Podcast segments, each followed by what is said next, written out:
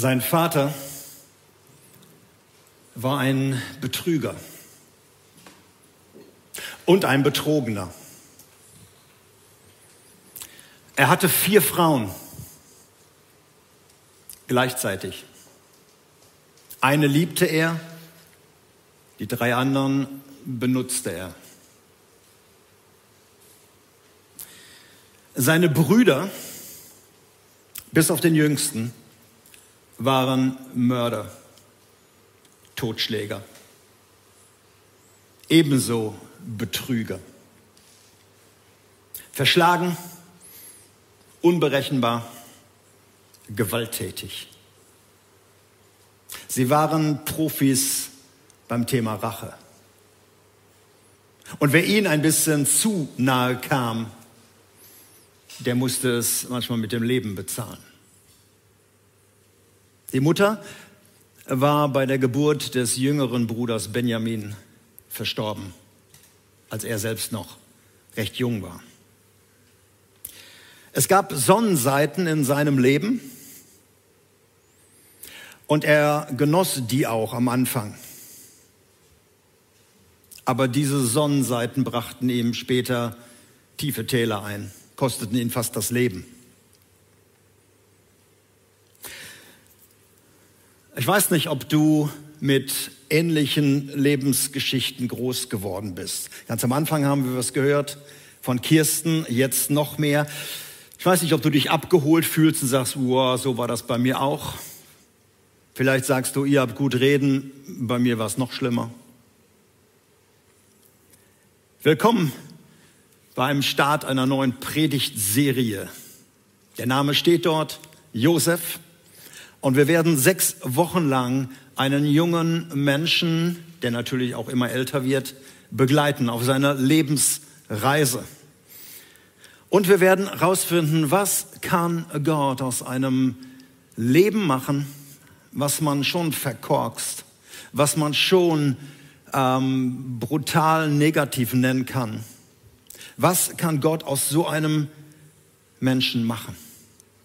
Und mit dieser Serie haben wir mehrere Dinge vor. Wir wollen gerne euch wieder ein bisschen an die Bibel ranführen. Wir hatten ja vor Corona und auch in der Zeit von Corona den Jakobusbrief, also das Neue Testament. Und unser Wunsch ist immer, dass du das auch nachlesen kannst. Und wenn du die Spannung nicht aushältst, wie es weitergeht, kannst du auch vorlesen. Also 1. Mose Kapitel 37 bis 50. Das werden die Kapitel sein, über die wir uns bis Mitte Oktober äh, Gedanken machen wollen. Aber wie gesagt, immer wieder auch unter dem Aspekt, was für Handschriften Gottes entdecken wir. Wie schreibt Gott seine Geschichte? Trotz Versagen, trotz düsteren Geschichten, trotz Verletzungen, trotz unglaublich negativen Dingen. Was macht Gott aus diesen Dingen? Und natürlich wollen wir auch Bezug nehmen auf dein Leben, auf mein Leben auf unsere Lebensgeschichte. Nicht nur etwas nachdenken, was vor ein paar tausend Jahren war, sondern wir glauben, dass Gott heute auch Geschichte schreibt. Denn eins musst du wissen, Gott hat ein Buch geschrieben, beziehungsweise 66 Bücher schreiben lassen und zusammengefasst in einem Buch. Er hat auch schon zwei Testamente geschrieben, aber er schreibt immer noch. Gott schreibt auch heute noch. In deinem Leben, wie auch in meinem Leben. Und das zu entdecken. Und die vielen Lebensgeschichten in der Bibel, im Alten wie im Neuen Testament. Ich bin so froh, dass die Bibel so lebendig ist und dass da nicht nur Paragraphen und so Gesetze drin stehen, was wir alles tun und lassen sollten, sondern es sind Geschichten des Lebens. Und auch wenn sie lange zurück sind. Gott möchte uns durch diese Geschichten ermutigen, stärken, herausfordern manchmal auch warnen. Es gibt Geschichten, da sagt Gott, hey, schau dir mal an, wie er oder sie gelebt haben. Schau dir mal an, wie ihre Geschichte ausging. Schau dir mal an, was ich geschrieben habe aus dieser Lebensgeschichte. Und das werden wir bei Josef entdecken. Es gibt aber auch Geschichten, da lässt uns Gott eher warnen und sagt, hey, schau dir mal sein oder ihr Leben an wie sie anders gelebt haben, als ich es eigentlich wollte. Und schau dir mal an, wie es ausgegangen ist. Schau dir mal an, dass kein Segen, sondern Fluch geflossen ist. Und das sind mehr so warnende Geschichten. Auch die gibt es. Die Bibel ist da sehr, sehr offen. Überhaupt, wenn du Geschichten siehst von Menschen, die wir so als Helden sehen und die wir so ganz oben haben, sie sind voll mit Fehlern. Es ist menschlich. Und Gott ist trotzdem an der Arbeit.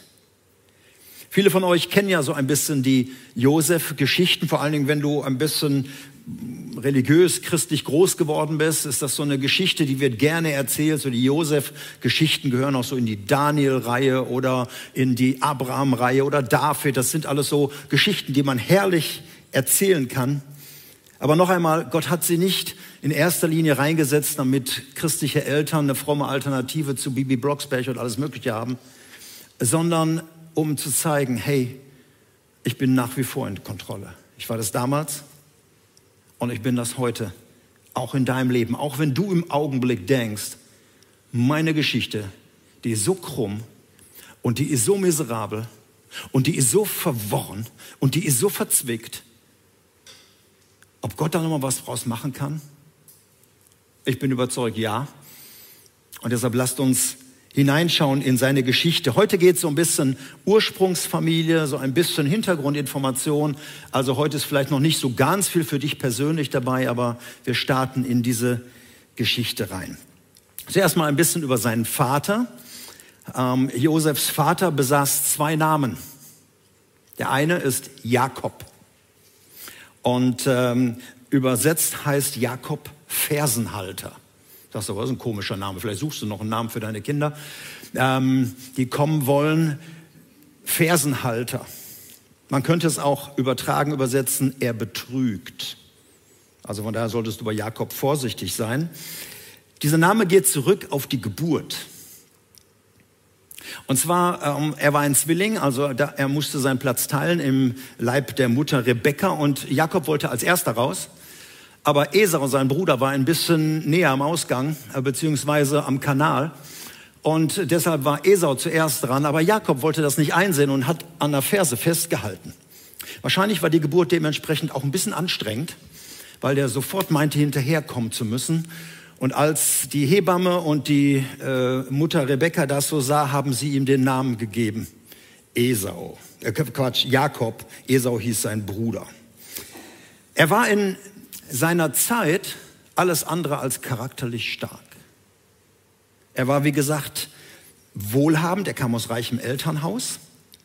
Er war auch Lieblingssohn seiner Mutter Rebekka. Und er betrog aber Menschen. Er betrog um eine Dose Erbsen seinen Bruder Esau und kaufte ihm hintenrum das Erstgeburtsrecht ab. Es war damals etwas sehr Bedeutsames, wer zuerst geboren war. Und Jakob hat sich das erschlichen, weil er so die Schwächen seines Bruders kannte. Dann betrog er seinen Vater Isaak um diesen Erstgeburtssegen. Weil Isaak nicht mehr gut sehen konnte, hat er ihn also betrogen und hat sich segnen lassen. Und dann wurde Jakob selbst ein Betrogener. Plötzlich merkte er, was es heißt, Menschen reinzulegen. Er hat sich nämlich verguckt in eine junge Frau, die hieß Rahel, Tochter seines Onkels Laban. Und Laban sagte, okay, die kannst du haben, aber sieben Jahre musst du dafür schuften. Und er war so verknallt, dass er gesagt hat, sieben Jahre, kein Thema. Und in der Bibel steht, die sieben Jahre waren wie eine Woche für ihn. Und dann hat er sieben Jahre geschuftet und hat gesagt, jetzt darf ich heiraten? Ja. Und dummerweise war Jakob an seinem Hochzeitstag so knülle, also so dicht, dass er nicht gemerkt hat, dass sein angehender Schwiegervater ihm in der Nacht, in der Hochzeitsnacht, die ältere Schwester untergejubelt hat. Die hieß Lea. Und die war, gelinde gesagt, die schaute nicht so clever aus der Wäsche. Die Elberfelder Bibel übersetzt, sie hatte blöde Augen was immer man darunter versteht. Wahrscheinlich war das so eine Art Vorher-Fotomodell. Du kennst das aus der Werbung, vorher, nachher. Lea war wahrscheinlich so ein Vorher-Fotomodell. Und Rahel kam für ihn nachher. Das war ein Betrug an seinem eigenen Leben und er musste noch mal sieben Jahre schuften, dass er endlich dann auch die Rahel bekommen hat. Ein kleiner Auszug aus dem Leben des Vaters von Josef. Und trotzdem gibt Gott diesem Mann einen Namen, der bis heute bekannt ist. Er nennt ihn Israel. Israel heißt hebräisch, Gott kämpft.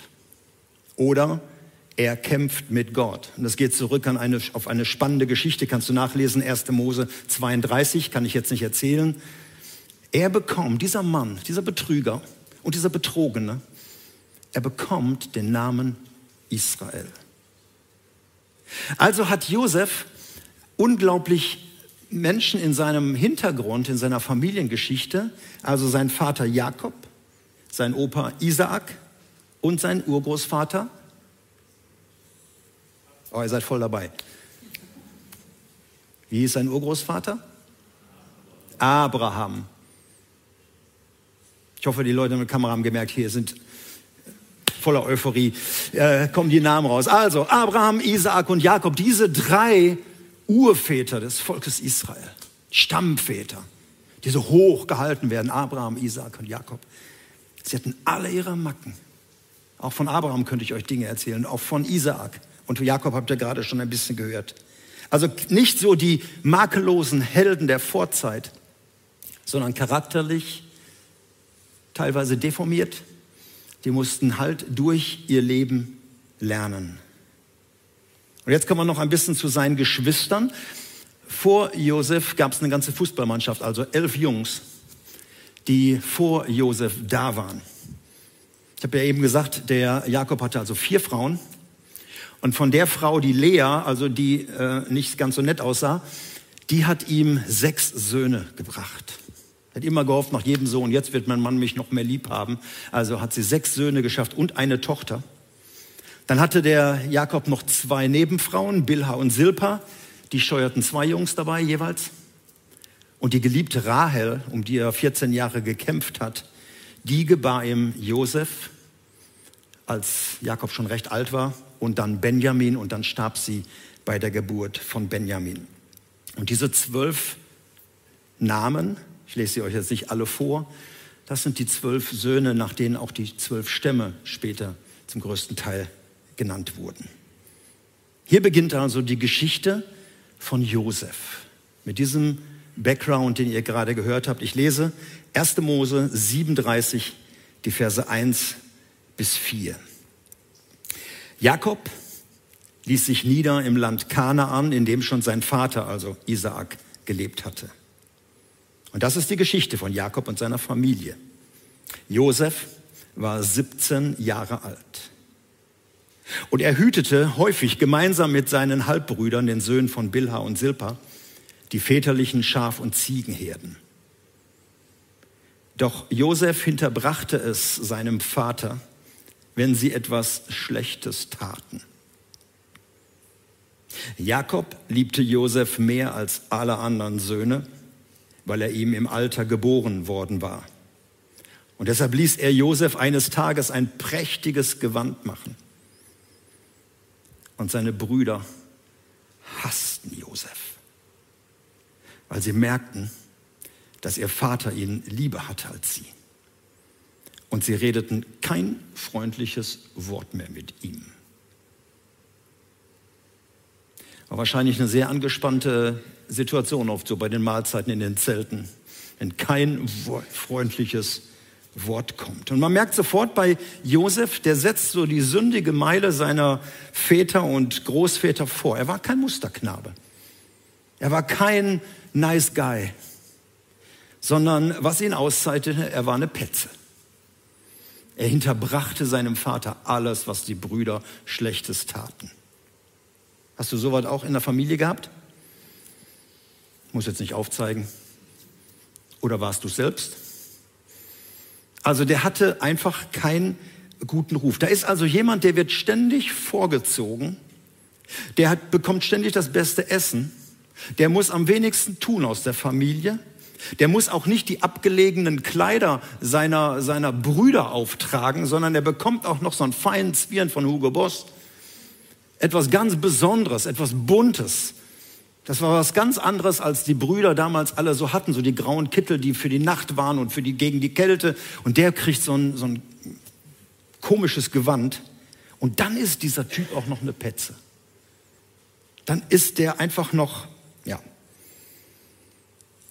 Er war also in den Augen des Vaters was Besonderes, weil er von der Lieblingsfrau kam. Und er hielt sich auch für was Besonderes. Und deshalb waren die Brüder nicht besonders amused über sein Leben. Und noch einmal, vielleicht erinnert dich das an das eine oder andere. Mich würde mal interessieren, so aus dem Raum hier, wer stand eher so in seiner Familie, wenn du Geschwister hast, auf der Josef-Seite, so ein bisschen auf der Sonnenseite, ein bisschen Lieblingstochter, ein Lieblingssohn? Gibt es hier jemanden? Einen zumindest sehe ich. Zwei. Manche erinnern sich jetzt langsam. Ja, okay. Und wer stand eher so auf der Brüderseite, so nach dem Motto, auch einige. Also kannst du ein bisschen auch die Atmosphäre mitkriegen, die da waren. Und dann kam noch die Geschichte mit den Träumen. Auch die gehören in die Eingangsgeschichte rein. Josef wurde ein Träumer. Ich lese 1. Mose 37. Eines Nachts hatte Josef einen Traum, den er seinen Brüdern auch noch erzählte. Da hassten sie ihn noch mehr. Hört mal, was ich geträumt habe, begann er. Wir waren draußen auf dem Feld und banden das Getreide in Gaben zusammen. Und meine Gabe stellte sich auf und blieb stehen. Eure Gaben scharten sich um sie und verneigten sich vor ihr. Du willst also unser König werden und über uns herrschen, verhöhnten ihn seine Brüder. Und sie hassten ihn noch mehr wegen seines Traums und dem, dass er das auch noch erzählt hat. Und eigentlich muss man doch denken, wann wird dieser Knabe ein bisschen clever, dass man auch mal ab und zu den Mund halten muss, wenn man versucht, auch ein bisschen vielleicht nett zu sein. Nee, kommt noch schlimmer. Er träumt weiter. 1. Mose 37. Später hatte Josef noch mal einen Traum. Und auch diesen erzählte er seinen Brüdern. Ich träumte, sagte er, die Sonne, der Mond und elf Sterne verneigten sich vor mir.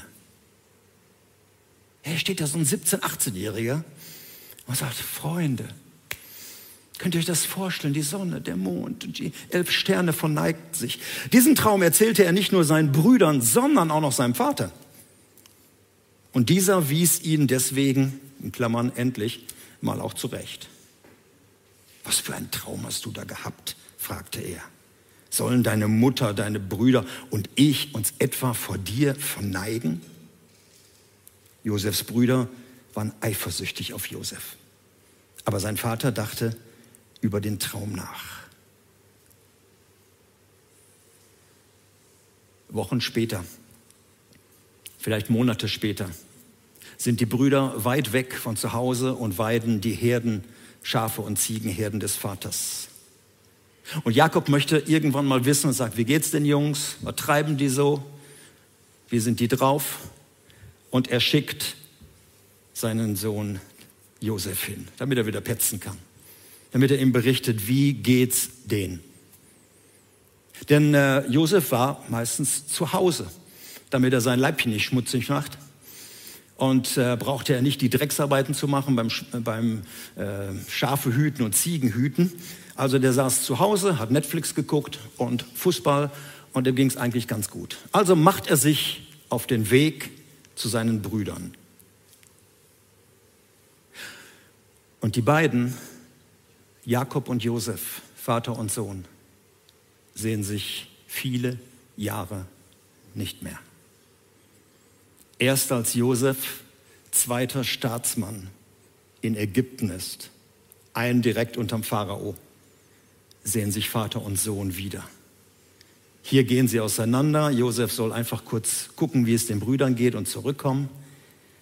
Aber da passiert noch etwas, aber ich verrate nicht alles, damit du auch nächsten Sonntag kommen kannst. Soweit die Geschichte heute. Ursprungsgeschichte. Geschichte einer Familie. Und was kann man an so einem Einstieg schon an ersten Erkenntnissen bekommen? Wo so viel Ungerechtigkeit, so viel Betrug, so viel Gewalt, so viel falsche Erziehung mit Lieblingskindern und so viele Dinge, Gräueltaten nicht Ausnahmen waren, sondern die Regel.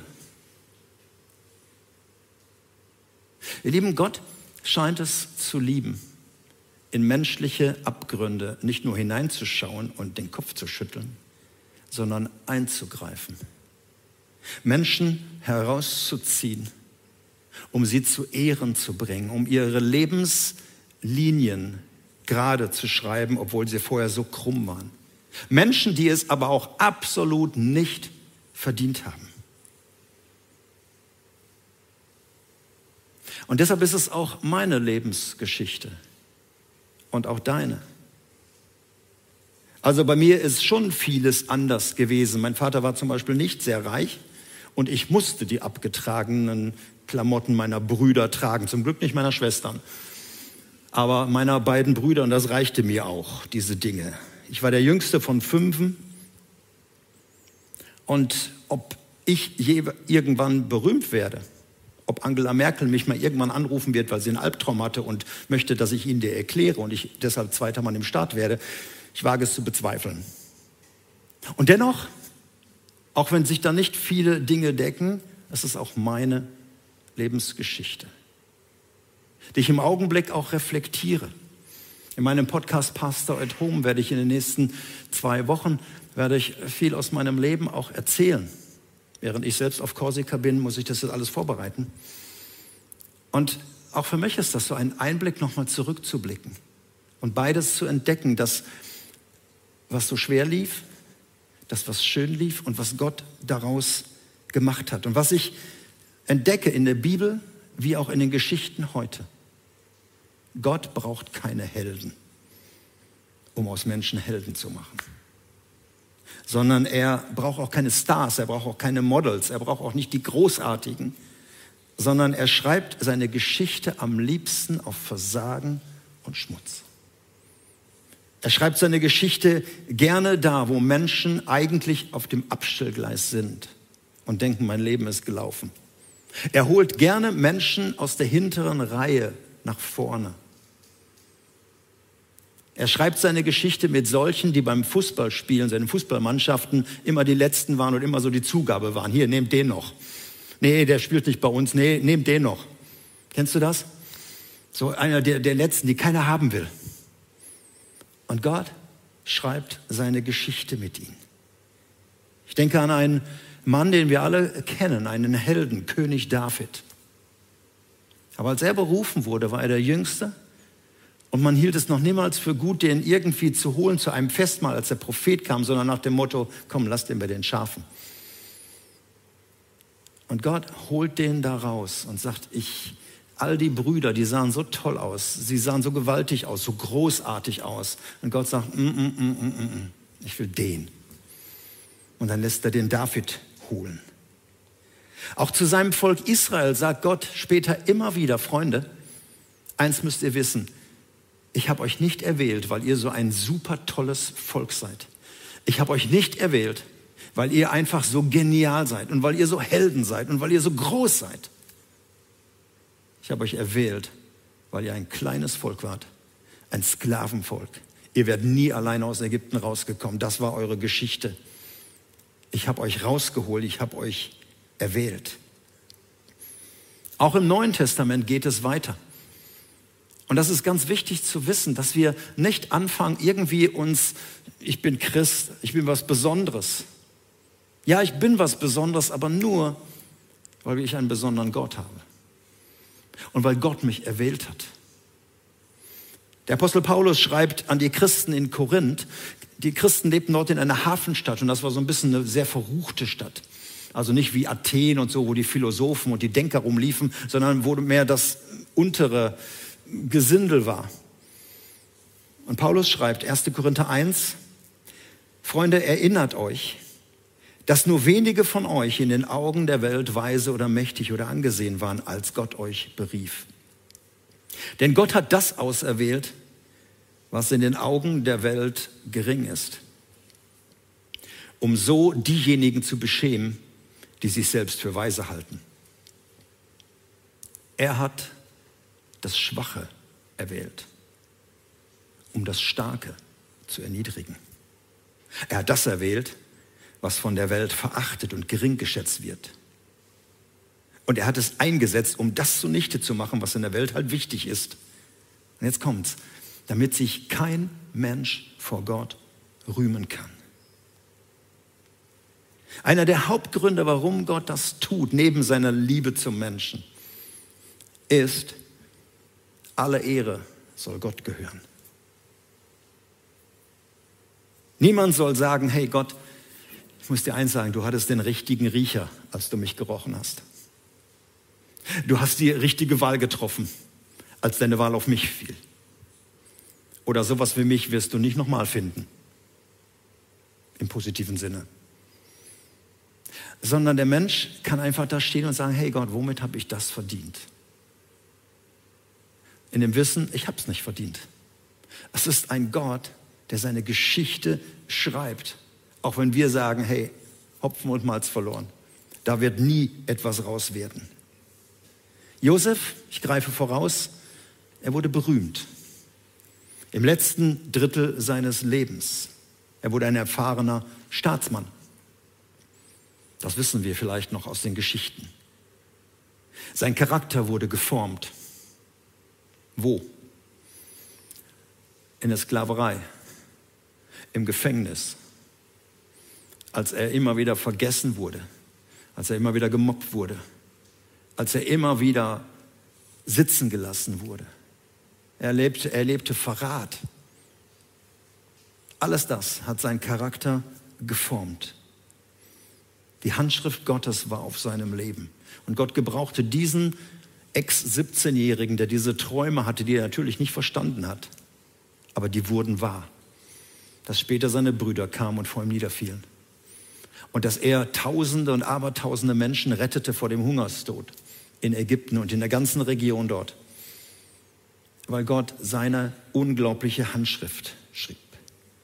Ich möchte dich einladen, so in den nächsten Wochen nicht nur zu kommen oder per Livestream zu verfolgen, sondern auch wirklich diese Geschichte immer mal wieder zu lesen, auch nachzulesen. Und gleichzeitig einzuladen, über dein Leben nachzudenken. Die meisten von euch hatten ja auch mal eine Kindheit. Wie war das? Nachzudenken über die Jugendzeit. Nachzudenken über prägende Einflüsse. Du wirst Prägungen vielleicht neu verstehen lernen. Du wirst inneren Stimmen wieder neu begegnen. Du wirst vielleicht manche Lebenslüge plötzlich erkennen über deinem Leben, an die du immer noch glaubst. Oder du wirst innere Antreiber spüren, denen du endlich auf die Spur kommen kannst.